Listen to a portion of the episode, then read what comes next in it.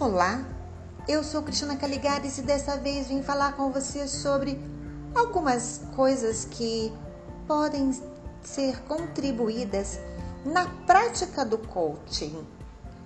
É, coaching é um processo que tem começo, meio e fim.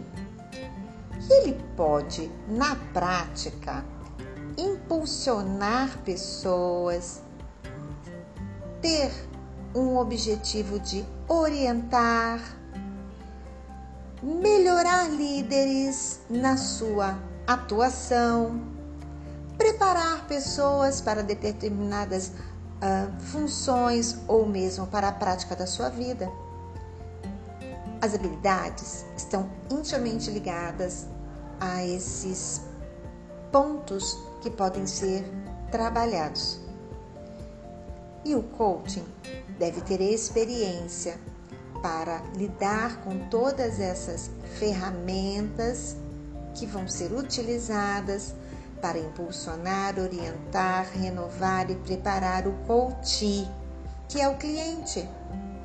Que ferramentas são essas? Muitas ferramentas que são utilizadas para facilitar o entendimento, a compreensão e fazer o cliente chegar no ponto em que ele escolhe trabalhar e melhorar. Nem sempre o trabalho do coaching é fácil ou tranquilo. O coaching deve navegar com habilidades, com criando facilidades, incentivos, gerando oportunidades, independência e, sobretudo, apoiando seu coaching.